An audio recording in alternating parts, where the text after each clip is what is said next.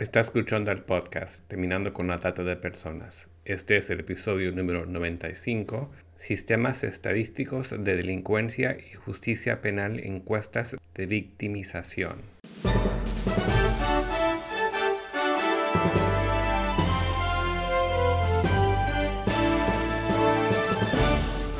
Bienvenido al podcast Terminando con la Trata de Personas.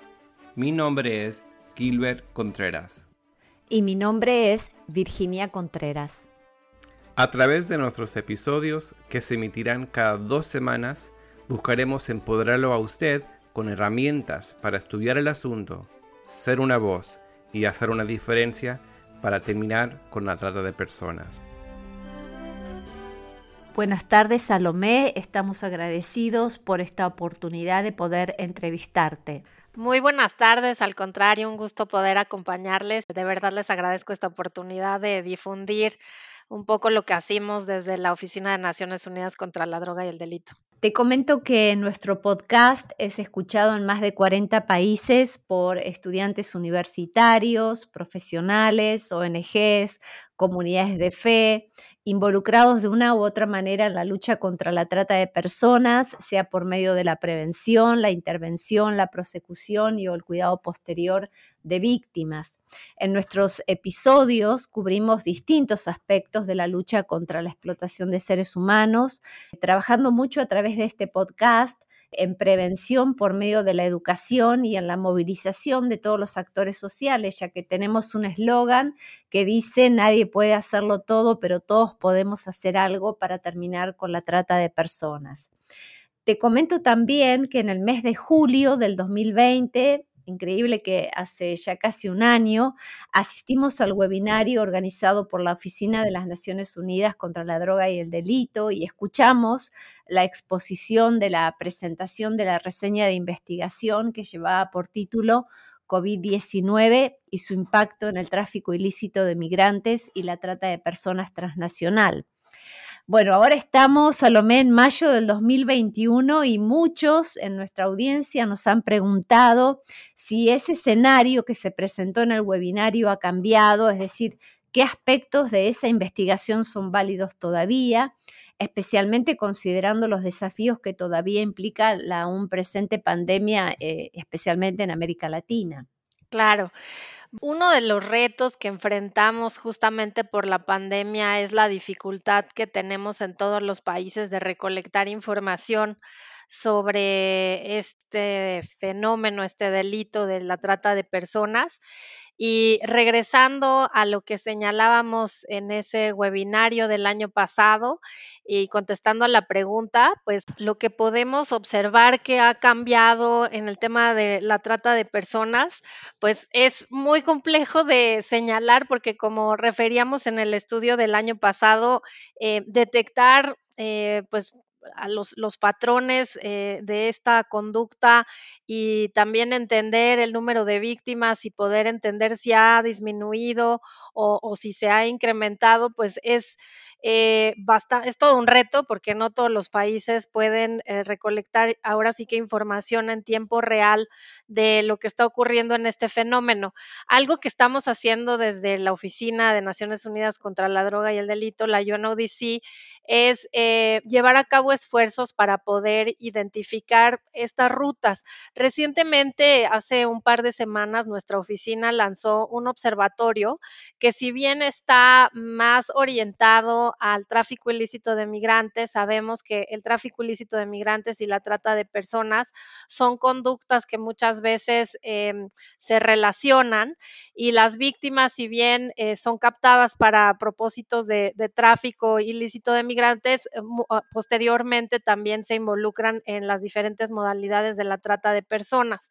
Eh, este observatorio lo que está tratando de entender es cómo es que está la demanda, demanda eh, cuáles son las rutas claves, cuáles son eh, los centros en los que se concentran la mayoría de las víctimas.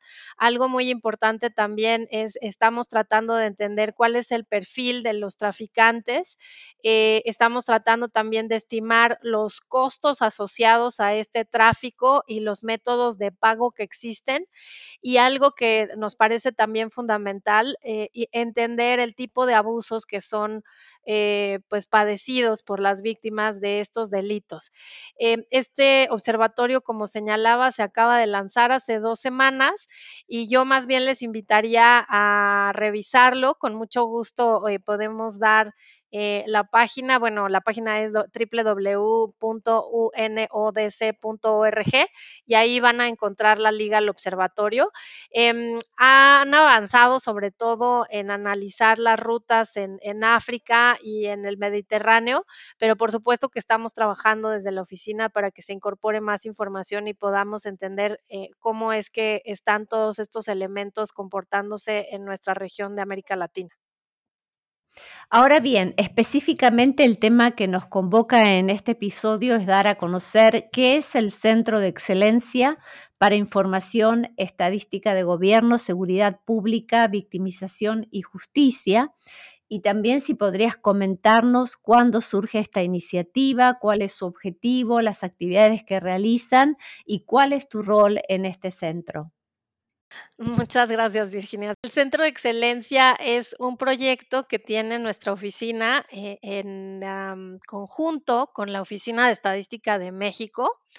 Em, y surgió hace ya una década, se creó en 2011, de, de, hecho este año celebramos nuestro décimo aniversario recientemente, y la idea de este proyecto era crear una capacidad en la región, en América Latina y el Caribe, Em, y cuando digo una capacidad me refiero a crear un grupo de expertos que pudiera apoyar a todos los países que lo necesitaran para que generaran datos sobre seguridad, justicia y otros temas de gobernanza como la corrupción. Em, en la región lo que encontramos es que pues el tema de, inseguridad, el tema de homicidios, el tema de violencia doméstica, en fin, ciertas conductas delictivas tienen niveles eh, bastante elevados y hay un interés por contar con la mejor información para poder decidir de la mejor manera eh, en las políticas públicas. Eh, y por eso es que existía este interés entre la UNODC y esta oficina de, de estadística de México, poder generar esta asociación para poder contar con este grupo de expertos que pudieran asesorar a la región em, a través de tres cosas específicamente. Primero, a través del establecimiento de estándares regionales que permitieran generar datos comparables y con ciertos elementos de calidad, es decir, eh, que las personas en la región sepan que los datos, las cifras que se publican a partir de las instituciones públicas son datos que pues son creíbles porque están construidos con base en metodologías sólidas y que son comparables. Eh, nosotros, además del establecimiento de estándares regionales, también eh, buscábamos implementar estándares internacionales para no solo tener comparabilidad entre países de la región, sino también con otras regiones. Además de los estándares, un elemento importante en nuestras acciones, pues es capacitar a las, las y los funcionarios que lo necesitaran y también eh, dar asistencia técnica y esto es ya muy específicamente eh, pues resolver dudas muy puntuales respecto de los datos que las instituciones generan. Em, después de 10 años hemos trabajado ya con bastantes países de la región. Eh, en diferente medida hemos abarcado 29 países y pues estamos muy contentos de los avances que hemos logrado, específicamente específicamente en algunos temas como las encuestas de victimización, eh, algunos temas de un estándar internacional para los registros administrativos, pero en realidad sabemos que, ah, digamos que arreglar las estadísticas de seguridad y justicia, pues es un tema de largo plazo, no, no es sencillo eh, crear sistemas robustos de información y de hecho eh, todas las actividades que nosotros llevamos a cabo se enmarcan en un mandato de, de COSOC, que es este órgano de Naciones Unidas. Em, hay una, digamos, Asamblea General de Oficinas de Estadística que es donde todos los estadísticos del mundo se ponen de acuerdo en cómo medir ciertos fenómenos eh, de todo tipo, sociales, ambientales, laborales, eh, con la idea de que todos vayamos avanzando de manera uniforme en las mediciones de esos retos que nos importa entender para poderlos resolver. Eh, y entonces en el marco de esta Asamblea General de todas las oficinas de estadística hay una hoja de ruta que es una visión a largo plazo, que es lo que nosotros pues vamos observando para apoyar a los países e ir avanzando en las mediciones de diferentes delitos, además de que pues van surgiendo nuevos delitos, eh, porque pues así como las sociedades se transforman, pues también los delitos eh, se transforman en, su modus operandi y, en eh, cómo es que, por ejemplo, en la trata de personas se van modificando rutas y, y, bueno, pues eso es lo que queremos entender en el largo plazo. Y mi rol específicamente es coordinar todas las actividades que llevamos a cabo en este centro de excelencia y lo he hecho ya por varios años. Salomé, muchos eh, estudiantes universitarios que asisten a entrenamientos y que luego tienen que producir tal vez monografías que tienen que ver con todos estos, específicamente con el delito de trata de persona, nos han siempre expresado de lo difícil que es encontrar estadísticas y si son confiables o no en cuanto a, los números que se manejan. Y algunas de las preguntas que nos habían eh, hecho llegar para que te hagamos es cuál es la función de la estadística en general y cuáles pueden ser algunas razones por las cuales en América Latina no hay una cultura estadística que tal vez sí es más fácil de encontrar en, en otros países. Y por otro lado, eh, también cuáles serían los criterios básicos que constituyen un sistema estadístico que es confiable. Sí, bueno, comenzando con, con la parte de cuál es la función de la estadística, eh, nosotros eh, hace pues un par de años antes de la pandemia hicimos una de estas reuniones técnicas con varios actores. Teníamos funcionarios de oficinas de estadística, eh, expertas de mm, eh, alguna ah, institución policial, del Ministerio Público, y de hecho grabamos un video donde les preguntábamos qué era la estadística, porque también queríamos entender cómo es que cada uno percibía esto de la estadística. Y nos llamaba mucho la atención porque mm, sin quererlo, cada quien utilizaba una palabra diferente para describir la estadística. Alguien decía que la estadística eh, significaba informar, alguien más decía que era conocimiento, tendencias, evidencia, decisiones, en fin, hay un conocimiento diverso de la estadística y, de hecho eh, nosotros desde nuestra oficina y desde el Centro de Excelencia en particular buscamos eh, fomentar esta cultura estadística, fomentar que eh, los las y los funcionarios en las instituciones utilicen datos, bueno, los recopilen, los analicen y los utilicen para dimensionar fenómenos, entenderlos y buscar las mejores estrategias que permitan eh, ya sea prevenirlos o combatirlos. Entonces, eh, digamos que hay un, hay un avance en cuanto a la estadística. Nosotros en nuestra oficina a nivel global llevamos a cabo todos los años un levantamiento de información sobre diferentes delitos como el homicidio, como la trata de personas, el tráfico ilícito de migrantes, el tráfico de armas y también otros delitos ya, eh, pues digamos, más comunes que tienen que ver, por ejemplo, con, robos o hurtos o con otros temas. Y cuando vemos esos, esas recolecciones de datos, eh, sí podemos observar eh, de manera regional qué países aportan más información que otra.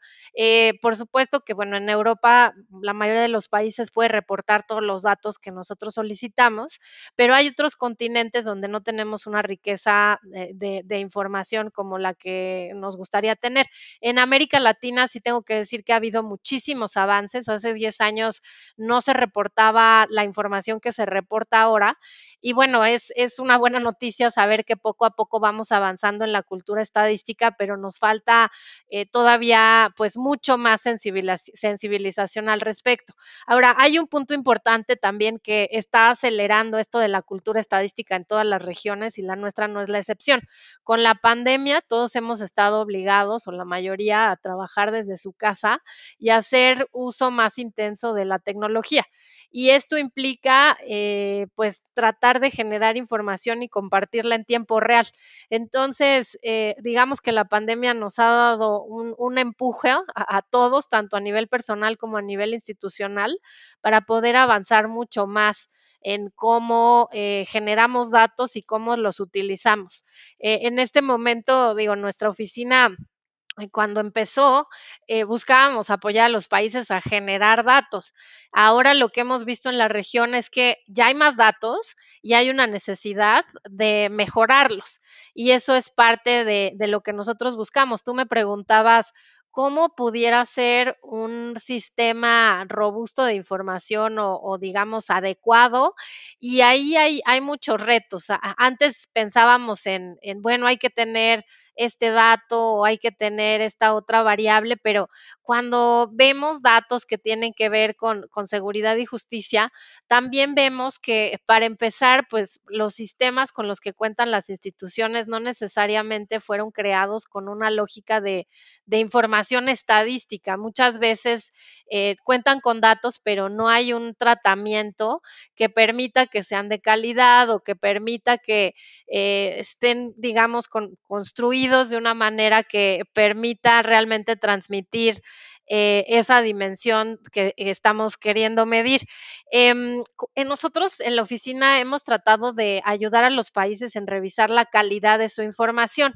Hacíamos eso, bueno, lo seguimos haciendo revisando sus, sus bases de datos viendo si las bases de datos estaban bien estructuradas, si había eh, procesos de validación adecuados, eh, temas para también eh, asegurarnos de que conceptualmente tenían como una lógica y una comparabilidad.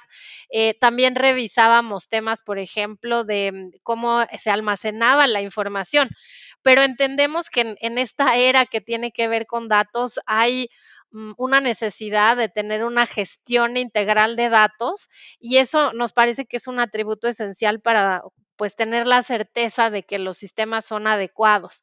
Eh, tiene que haber, por supuesto, elementos de calidad, elementos de gobernanza de la información, es decir, definir quién es dueño de la información y, cómo se puede compartir y a quién se puede compartir, temas incluso de privacidad y confidencialidad de la información que en el tema de seguridad y justicia es clave. Y eh, algo también fundamental es cómo es que los datos eh, se pueden utilizar por diferentes usuarios, ¿no? Para diferentes propósitos. Hay usuarios, por ejemplo, más preocupados por el tema de la gestión, el uso de recursos, y hay, usuarios que tienen más la tarea de, eh, pues, generar estrategias y otros generar operativos, ya un tema ya más, digamos, de la operación del día a día. Entonces, pues es un tema complejo, pero pensamos que a partir de establecer sistemas de gestión de, datos robustos, se puede fortalecer bastante eh, las decisiones que toman las instituciones para poder atender pues la, la, delincuencia y la violencia que encontramos en la región y los diferentes delitos que se van manifestando. Hiciste mención acerca de las encuestas de victimización y también a muchos estudiantes de abogacía les llamó la atención. Entonces, si podrías explicarnos en qué consisten estas encuestas, cuál es la importancia y cuándo se realizó la primera en América Latina y el resultado que arrojó. Sí, bueno, las encuestas de victimización son un elemento fundamental o una fuente de información fundamental en todos los países del mundo para poder eh, entender de una manera más precisa, es decir, como tener la película completa de la delincuencia y la violencia que ocurre en un país. Normalmente eh, vemos pues datos de policías o datos de fiscalías en cuanto a número de denuncias, cuántos delitos fueron denunciados o reportados a las autoridades, cuántas investigaciones hay en curso y por qué delitos pero debemos de tomar en cuenta que no todos los delitos que ocurren en un país son denunciados y ahí es donde eh, las encuestas de victimización vienen a llenar un hueco de información bien importante. A través de las encuestas de victimización eh, se puede conocer el número real de delitos que ocurren en un país o bueno, se puede estimar el número real de delitos que ocurren en un país y además se puede entender en qué porcentaje los delitos que ocurren en un país son denunciados y en qué porcentaje no son denunciados. Eh, este porcentaje varía mucho entre países. En México, por ejemplo, el, el, porcentaje de delitos que no se denuncian de acuerdo a las encuestas de victimización están más o menos por encima del 90%.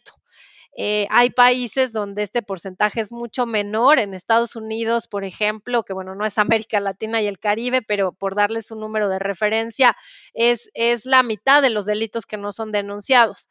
Y esto es importante saberlo eh, para realmente entender qué está pasando, cuántos delitos están ocurriendo, cuántas víctimas hay, pero además también conocer cuál es la experiencia de las víctimas cuando eh, sufren estos delitos. Eh, normalmente los delitos que son denunciados, eh, pues digamos que cuando la víctima va a denunciar se conoce qué sucedió, pero no se conocen otros elementos clave como la percepción de inseguridad, eh, no se conoce desde la víctima cómo le afectó haber sido, haber sufrido un delito, tanto psicológicamente como incluso económicamente. Y esta es información que podemos conocer también a partir de las encuestas de victimización. Eh, otras cuestiones también relevantes son, por ejemplo, el desempeño que, tienen las autoridades de, justicia, de seguridad y justicia. Las encuestas de victimización nos permiten contar con esa evaluación de las personas, de cómo fueron atendidas en el caso de los que denunciaron, o en el caso de los que no denunciaron, nos permite también conocer por qué no denunciaron. Eh, y eso es información clave para que las instituciones puedan trabajar en facilitar esa denuncia que nos lleve a que haya eh, pues una investigación y digamos una justicia eh, adecuada para este tipo de conductas. Entonces, pues bueno, las encuestas de victimización nos parecen fundamentales eh, y sobre todo, bueno, una de las preocupaciones que tenemos desde nuestra oficina, desde la UNODC, es apoyar a que los países hagan estas encuestas eh, de manera comparativa, pero también de manera periódica para poder contar con esta información eh, pues recurrentemente y entender cómo es que las tendencias de todos estos indicadores claves se van, a, se van comportando, porque además pues son indicadores de, pues de éxito, de fracaso de los esfuerzos gubernamentales para, ah, para tratar de resolver los problemas delictivos. Eh, tú me preguntabas eh, cuándo se realizó la primera encuesta en la región. Bueno, eh, solo haciendo un poquito más de historia, la primera encuesta de victimización que se realizó en el mundo se realizó en los 70 en Estados Unidos y en, la región, en América Latina, hubo un esfuerzo similar, bueno, no similar, pero un estudio también de victimización que se realizó en, en Panamá. Fue el primer estudio que se realizó. Esto fue realizado por la Universidad de Panamá y posteriormente, ya en los 80 ya hubo esfuerzos em, de medir, mm, tal vez no de manera nacional, pero sí con algunos módulos en Colombia y en Brasil. Eh, en 1989, que es el registro que tenemos. Y ya de manera mucho más formal, hubo encuestas nacionales en, en 2004 en Chile y en México. Y desde entonces, pues se han venido haciendo esfuerzos de manera periódica eh, para medir la victimización y pues para generar esos resultados tanto a nivel nacional como a nivel eh, provincial para poder, como decía yo, pues estar en posibilidad de ir atendiendo de manera diferenciada esos retos que nos encontramos y de los cuales nos enteramos a partir de las encuestas de victimización. En el cierre de este episodio, Salomé, ¿quisieras dejar alguna página o algún contacto para que los que nos están escuchando puedan saber más acerca del centro y cómo comunicarse con ustedes o cómo acceder tal vez a los documentos que van produciendo? Claro que sí, muchas gracias. Nuestra página web es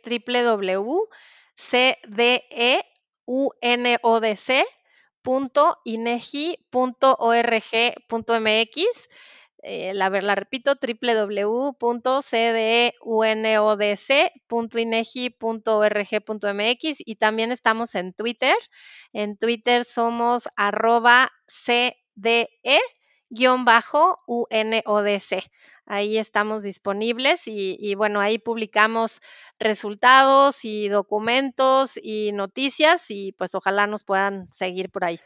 Muchísimas gracias, Salomé, por tu tiempo. Muchas gracias. Únase a nosotros en la lucha contra la trata de personas y le daremos herramientas que necesita para marcar la diferencia en su comunidad. Visite nuestra página web terminandoconlatrata.org. Terminandoconlatrata.org.